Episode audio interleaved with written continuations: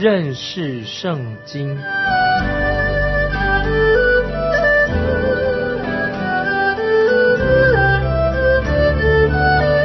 认识上帝的话，把上帝的话带到全世界。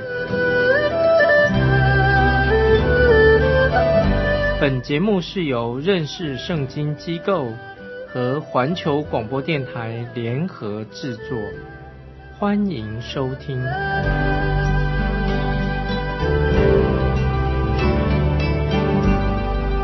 亲爱的听众朋友，你好，我们又在空中见面了。再一次欢迎你收听认识圣经，我是麦基牧师。主耶稣用了一个恳求朋友以及好父亲的一个比喻，来教导门徒怎样祷告。亲爱的听众朋友，我们要学习有关于祷告的功课，耶稣所教导的。我们来看路加福音第十一章一到四节，耶稣在一个地方祷告，祷告完了。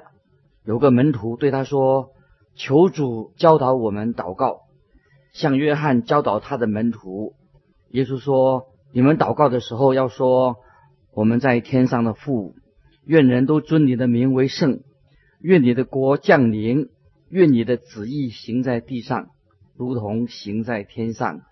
我们日用的饮食，天天赐给我们，免我们的罪，因为我们也赦免凡亏欠我们的人。”不叫我们遇见试探，救我们脱离凶恶，这是很重要的一部分，就是关于祷告啊，我们都要祷告。其他的福音书里面没有啊，没有这一部分有关于这部分的教导。那么当然，其他福音书有类似这样的教导。路加福音在这里很特别啊，是教导的这个跟其他那一部分不一样。有些人认为主耶稣这里所教导的是一个插曲一样，因为。主耶稣基督他的服饰是按照他的时间表正在进行的，这是中途插进来的祷告，关于教导祷告，这是很有意义的啊，对我们很有意义。我们看见门徒要想学习祷告，因为他们看见也听见了主耶稣在祷告，那么我们看出来主耶稣一定是他自己常常远离人群，独自的祷告，那门徒也显然。是无意间就听到主耶稣的祷告，他们心里面很想学习像主耶稣那样的祷告。今天也许我们这个时候，主耶稣基督正在天父的面前为我们在代求。主耶稣今天仍然祷告。主耶稣是一个最伟大、最伟大的代祷者，要求主耶稣的教导我们祷告，实在是一个很好的主意。我们也应该这样说：主啊，请教导我来祷告。这时候，这个门徒不仅仅要求主耶稣告诉他们如何祷告，因为在登山宝训里面也曾经教导过有关于他们要如何祷告。这个门徒他不是要耶稣教他关于祷告的技巧、祷告的方式、祷告的姿势，或者要站起来或坐下，或者祷告的仪式。问题不在于怎样祷告，而是他们想学习像耶稣的那样祷告。耶稣祷告，我们要学习他那样的祷告。许多人常常只是念一些祷告词，好像说啊，上床睡觉了之前来个做个阿门，就结束了这一天的。在我们灵命的成长的环境当中啊，我自己也从来没有听过关于祷告的教导，我那个时候也没有看过圣经。我第一次参加祷告的一个活动是在一个少年夏令会里面，我和其他的男孩子待在一个宿舍里面。到了晚上，有一位辅导就叫我们啊，大家穿上睡衣，我们要一起祷告了。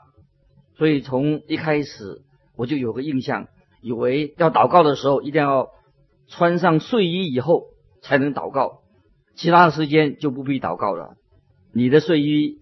就有点像这个祷告的衣服，要睡觉了就祷告，就是变成祷告衣了。睡觉穿一个祷告衣，当然这种想法是很可笑的。我们真正的需要就是有人要教导我们如何祷告，不仅仅说说一些祷告词而已，就是我们的祷告要打动我们神的心，因为神是听我们祷告的。这个时候，我们看见门徒就要求主耶稣教导我们祷告，像约翰四喜约翰教导他门徒一样。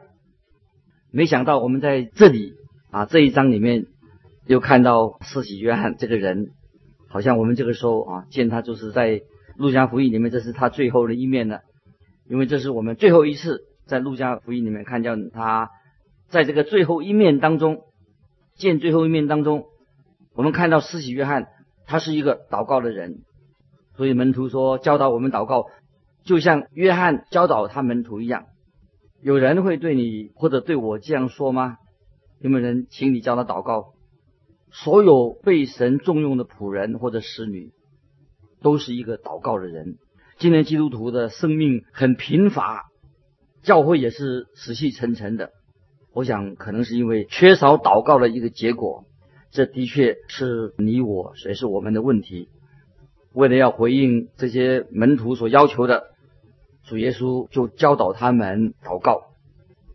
我不认为主耶稣是要教他们如何在这个公开的场合做公祷，在公开场合里面该怎么祷告，或者在公开的场合里面如何要这样祷告那样祷告啊？那这样实在我觉得太夸张了。祷告应该是很自然的，是很个人，就是我们跟神直接的关系，就像做儿子的跟他父亲在说话一样。我们的父神认识你我每一个人，他都认识。我不认为我们祷告的时候啊，神要教导我们装腔作势，用一些很不自然的语气啊，说一些很花俏的话语对神说话，不必要的。神要我们很自然的像个儿子对天父说话，话不要太多，也不要太庸长啊，那些很令厌烦的很长啊。所以主耶稣不是叫我们在公众场合怎么祷告。就是神要我们像孩子一样，就像他父亲说话。我相信啊，神今天也是要我们听众朋友学习这样的来祷告。现在让我们再仔细的看这个关于祷告的事情。第一部分就是敬拜，我们要敬拜神，愿人都尊你的名为圣，愿你的国降临，是祷告愿神的旨意成就在地上。那么这个跟我们把我们的罪恶要行善。把恶事把它丢弃啊，这是很重要的，表示说你我都渴望行在神的旨意当中。如果你的祷告只是一个口头禅而已，就没有什么意义了，而且不愿意说要遵行神的旨意。所以这个祷告是教导我们啊，信徒教信徒的，不是对那些还没有得救的人。对没有得救的人，那祷告干什么？一个还没有得救的人，他的唯一的祷告就是说：神啊，求你开恩可怜我这个罪人。这是还没有得救的人，他需要做这样的祷告。这个路加福音十八章十三节所说的，甚至更简单。我们知道神是有怜悯人的心肠，神很愿意今天也施恩给你。你不需要好像要祈求，还，一直求他，求主耶稣救你。因为只要你愿意来到神的面前，神本来就愿意拯救你。所以祷告神是另外一部分的关于我们生活上啊，一个基督徒生活上的一个要求。也可以讲到我们的需要，我们日用的饮食天天赐给我们啊，这是主耶稣教导的。每日的需要天天可以赐给我们。接下来就是说到在祷告里面赦免我们的罪，因为我们也赦免凡亏欠我们的人。我不认为我们可以达到这个标准，赦免我们的罪，因为我们也赦免凡亏欠我们的人。啊，这个标准太高了哈！但愿你能够做得到。你能够饶恕每一个人吗？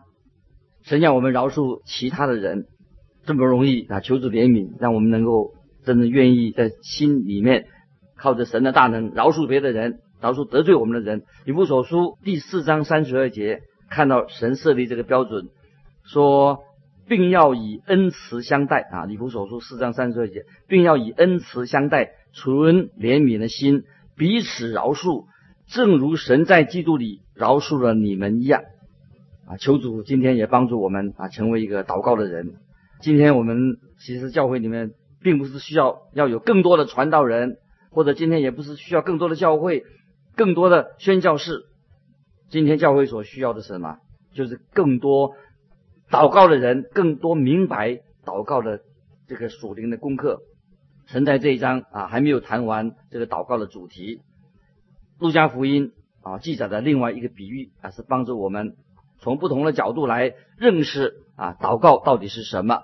我们来看十一章五到七节，路加福音十一章五到七节，耶稣又说：“你们中间谁有一个朋友，半夜到他那里去，说：‘朋友，请借给我三个饼，因为我有一个朋友行路来到我这里，我没有什么给他摆上。’那人在里面回答说：‘不要搅扰我，门已经关闭，孩子们也同我上床了，在床上的，我不能。’”起来给你啊！我想用我们啊现代化的、用现代的观点来看啊这个比喻的意思。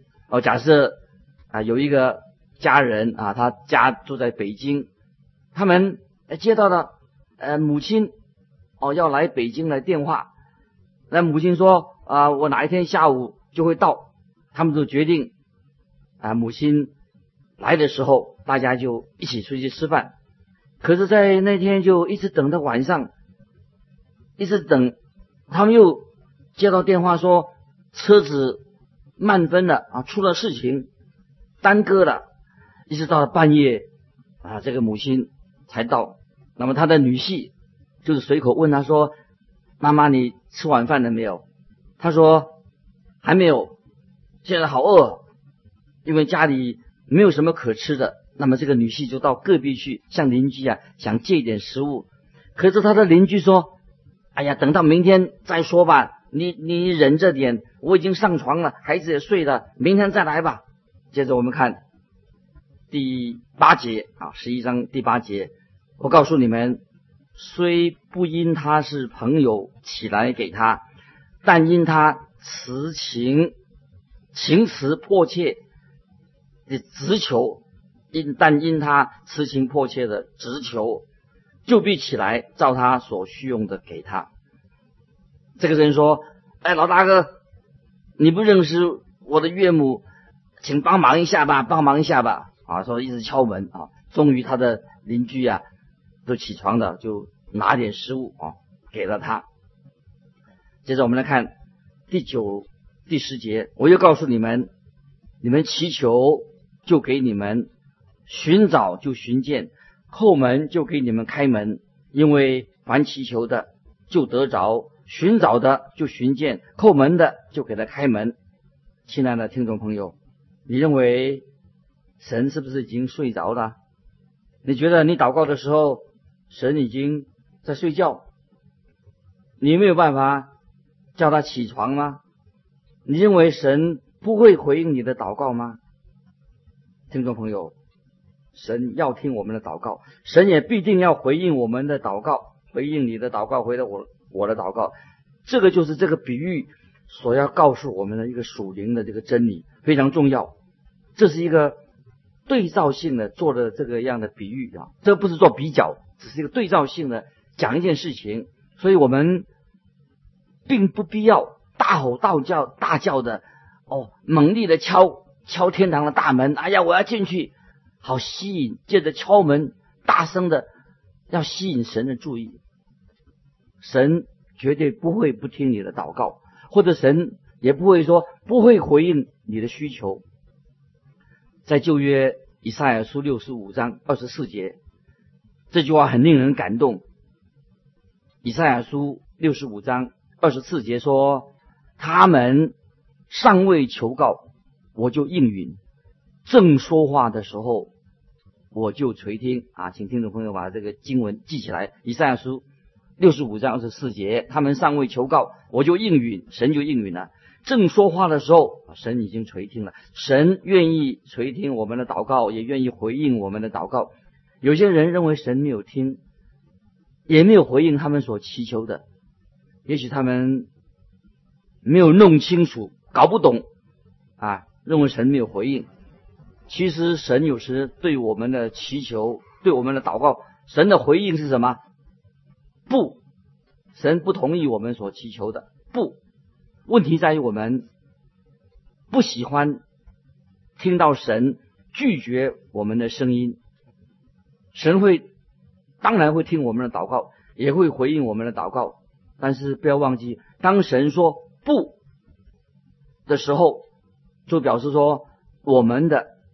祷告，我们所祷告的内容，对我们自己并不好，我们所祷告的事情，神说不，为什么呢？因为这种祷告是一个不好的祷告，对我们有害处的。我自己的经历，我经历了好多好多年，才明白这样的一个真谛。当神回应我的祷告的时候，最好的答案是什么？往往就是不。我向神祷告，我要求什么？神的回答说不，这是一个最好最好的答案。当我自己还在年轻的时候，我举个例子，我还在年轻的时候，我求主为我开开路，啊，给我去某一个教会可以做牧师。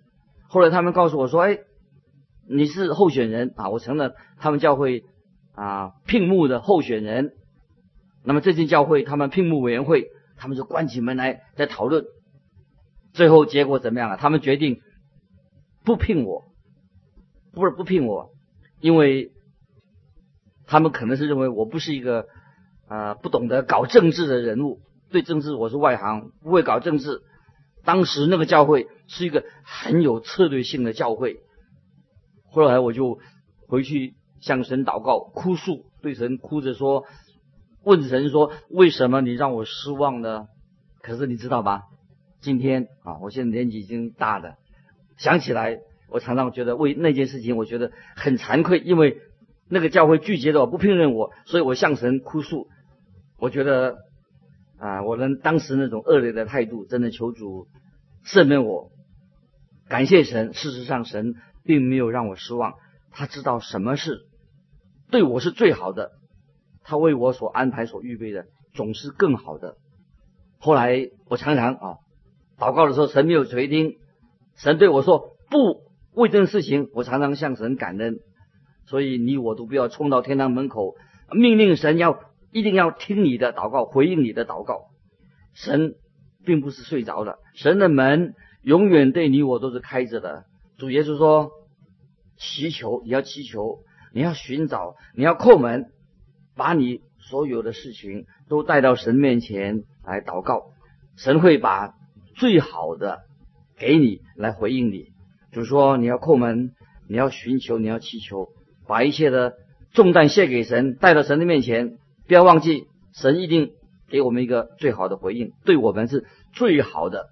接着我们看十一章十一节，你们中间做父亲的，谁有儿子求饼，反给他石头呢？求鱼，反拿石当鱼给他呢？在我们祷告之前，我们一定要确信神是我们在天上的父，真正的我们的父。约翰福音一章十二节说：“约翰福音一章十二节说，凡接待他的，就是信他名的人，他就赐给他们权柄，做神的儿女。你我都要相信，主耶稣为我们定十字架，主耶稣的复活是要我们称义，我们已经成了他的儿女。当你接受主耶稣做你的救赎主的时候，你我我们已经领受了圣灵的喜，我们已经成为了耶稣基督的身体，是他的肢体，我们是他的女儿。”儿女，我们可以来到神面前说：“我们的天父在天上的父，如果今天我们知道，如果你再向地上的父要求一块饼，他会给你一块大石头吗？如果你向你地上的父亲要一条鱼，他会把一条蛇给你吗？天下有这种的父亲吗？当然没有。接着我们看十一章十二十三节：求鸡蛋，反给他蝎子呢？你们虽然不好，尚且知道拿好东西给儿女，何况天父岂不更将圣灵给求他的人吗？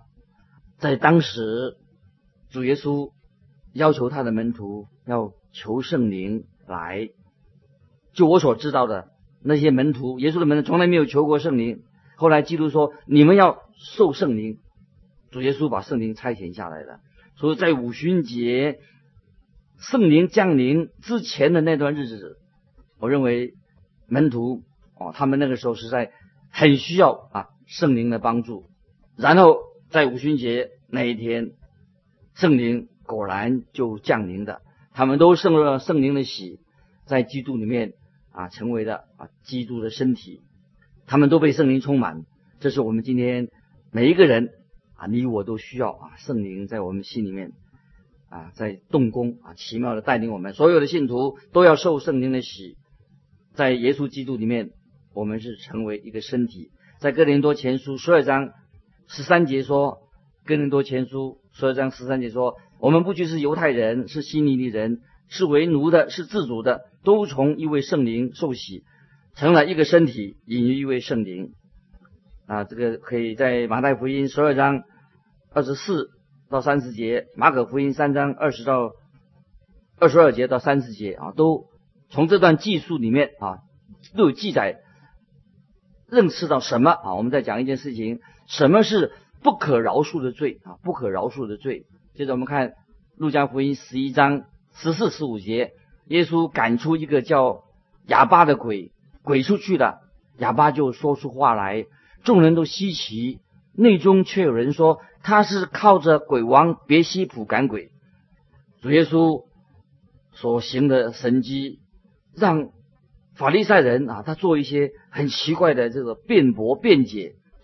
他们当然不能够否认神迹的存在，因为发生的事情就在他们眼前，他们就用一些很卑鄙的手段、最亵渎的字眼来解释主耶稣所行的神迹。他们不敢否定神迹，但是他们说主耶稣能赶出鬼的权势，是靠着魔鬼的能力。接着我们看十六到十九节，又有人试探耶稣，向他求从天上来的神迹。他晓得他们的意念，便对他们说：凡一国自相纷争，就成为荒场；凡一家自相纷争，就必败落。若撒旦自相纷争，他的国怎能站得住呢？因为你们说我是靠着别西卜赶鬼，我说靠别西卜赶鬼，你们的子孙赶鬼又是靠谁呢？这样，他们就要断定你们的是非。我们看到耶稣基督指出他们啊，他们的思路想法非常的荒谬。接着我们看二十节，我若靠着神的能力赶鬼，这就是神的国临到你们了。神的国临到你们了啊！这是主耶稣出现在他们中间，证明了他就是君王已经来了。接着我们看二十一到二十二节，壮士披挂整齐，看守自己的住宅，他所有的都平安无事。但有一个比他更壮的来的，胜过他，就夺去他所依靠的盔甲兵器，又分了他的章。壮士啊，是指撒旦啊，这里壮士指撒旦。被鬼附着的人，就是撒旦的权势啊，已经控制他。可是主耶稣他的能力当然比撒旦更有能力，所以主耶稣能够把鬼赶出去的理由，壮士披戴、披挂整齐，看守自己的住宅的，给我们一个信息，一个教导，就是有些人想要哦，恶者想解除、解除、破坏我们的国，要解除我们家庭的武装，但是。壮士披挂整齐，看守自己的住宅。外面这些邪恶的啊，撒旦的他的工作啊，他没有办法抵挡我们，因为啊，壮士披挂整齐胜过了他我们有全副的军装来对付那恶者。接着我们来看十一章二十四到二十六节，乌鬼离了人身，就在无水之地过来过去。寻找安歇之处，既寻不着，便说：“我要回到我所出来的屋里去。”到了，就看见里面打扫干净、修饰好了，便去带了七个比自己更恶的鬼来，都进去住在那里。那人幕后的景况比先前更不好了。这个比喻是什么意思啊？就是描述当时的以色列人以及当时的法利赛人。他们很危险，很危险。他们已经处在一个很危险的一个状况当中。这个比喻说明了，就是有个人被鬼附了。那鬼赶出去以后，这个人他以为他自己很干净了，很好了，可是他里面空空的，扫干净了，装饰好的。这是表示什么意思呢？外表的改变是不够的，在外面改变是不够的啊。我们说啊，我们自己要做好人好事，靠着自己是不够的。如果世界上，每一个人，就算他现在立刻停止犯罪，今天也不会有更多的基督徒停止犯罪，并不会使一个人成为基督徒。改变是不够的啊！要怎么样呢？就是我们要在圣灵里面重生。人若不重生，就不能见神的国。所以重生，从神来的重生是必要的。以色列人因着施洗约翰跟主耶稣做了教导。哦，房子已经好像打扫干净了，但是他们没有邀请主耶稣进到他们屋子里面去，接受主耶稣他是他们的救主。所以这一个邪恶的时代，我们看见会比当时的犹太人情况可能更凄惨。这个就是这个比喻所说的，一个人听了福音以后，他没有悔改的，就是以为说啊我已经很好的，那个人会每况愈下。